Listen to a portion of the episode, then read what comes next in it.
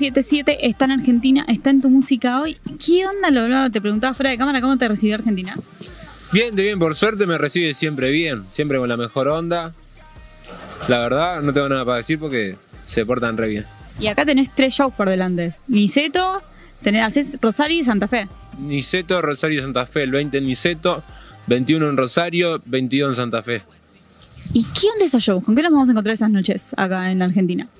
Y nos vamos a encontrar con un show distinto del Peques. Va a ser un show más artístico, digamos. Pero siempre con la misma energía, ¿viste? De, lo que se vio como en Buenos Aires Trap, pero como llevado más al más profesional en el tema de lo artístico, como si fuera una obra de teatro, digamos.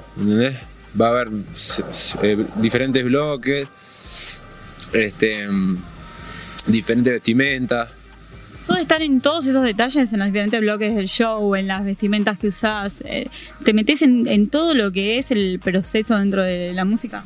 Sí, obvio. De hecho, la idea esa se me, se me ocurrió a mí una vuelta pensando, porque eh, no sé si acá hay murga. Sí. Bueno, eh, yo quería hacer algo como la murga, ¿viste? Y le digo a, mi manager, le digo, oh, mirá, tengo esa idea, no sé qué, pum, pam. Y de ahí me dice, sí, va, que no sé qué, la probamos y salió. Eso fue en un show en la trastienda que, tú, que hice en Uruguay y salió re bien. Y de ahí me gustó esa, esa vuelta de rosca ahí para cambiar un poco. Empezaste muy chico en la música. ¿Cómo fue este camino hasta llegar a lo que es Pequeña 77? Y yo empecé escuchando este, este, este, estilo de música como a los 7 años.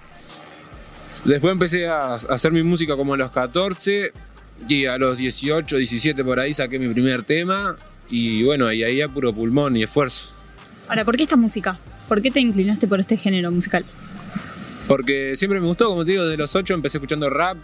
En aquella época nadie, siete, sí, de los 7, 7, 8 por ahí. En aquella época nadie escuchaba, ¿viste? Eh, hacía en Uruguay. Yo escuchaba toda música de Estados Unidos y ahora también. Escucho toda música de Estados Unidos. Y está, por eso. Ahora, ¿cómo, ¿cómo te llevas con el resto de los referentes que hay en la, escena? Me, mencionabas recién a Buenos Aires Trap, ¿cómo se vivió esa experiencia, por ejemplo? Y re bien, por suerte nos conocemos casi todos entre todos, ¿viste? No así de tremenda amistad y eso, pero de vista así nos conocemos, hablamos, pum pam, nos cruzamos por acá, por allá. Está todo bien con todo el mundo. Estuviste hace muy poquito con Visa, por ejemplo. ¿Cómo estuvo, cómo estuvo eso? ¿Cómo estuvo esa sesión dentro del estudio? ¿Cómo se vivió? Bien de bien, por suerte, zarpado. Esa, eh, ese tema justo lo había grabado hace tiempo igual. Y después le hicimos el video. ¿Qué pasa cuando ves que el video está en las primeras tendencias durante tantos días, que tiene millones y millones de visualizaciones? ¿Qué pasa cuando ves que tu música se va haciendo más masivo y lo van escuchando de todas partes del mundo? ¿Qué te pasa a vos? Y nada, yo en realidad como que no caigo bien en la ficha, ¿viste? De, de que está pasando todo eso. Pero igual yo que sé, es raro, como que es difícil de asimilar.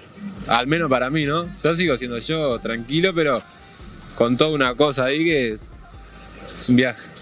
Ahora, ¿cambió algo cuando empezó a pasar todo eso dentro de lo que era el laburo en, la música para vos o no? ¿O siguió siendo igual? Dentro del estudio, dentro de lo que, o sea, en el proceso compositivo, eh, se profesionalizó, ¿Cómo, ¿cómo se fue dando ese proceso? Y sí, obviamente ya hace un tiempo cuando poco a poco se va cada vez intentando hacer mejor, cada vez intentando hacer las cosas mejor, ¿viste? Este, estar más en los detalles, tomar su, tiempo y hacer las cosas. Pero está, no siempre lo hago, pero a nivel de grabación y todo eso sí.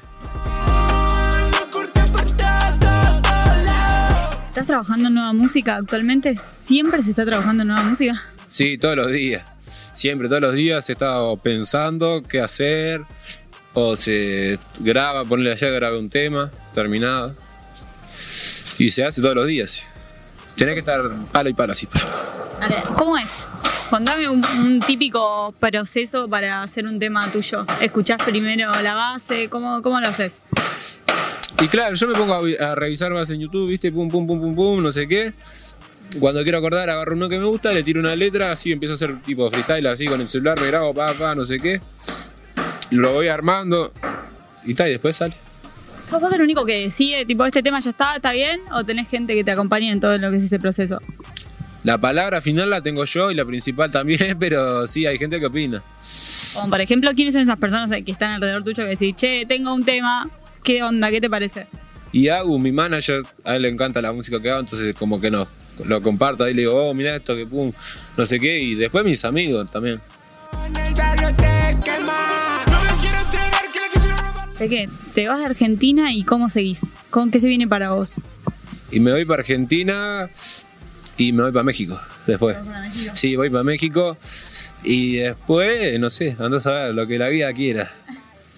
¿A vos qué te gustaría? ¿Hay algo que decís, che, me queda pendiente esto, tengo ganas de hacer, de- o después de México me gustaría que pase esto? Y a mí me gusta ir recorriendo el camino paso a paso. Pero sí tengo un par de cosas ahí en la mente, pero bueno, se van a dar, tranquilo.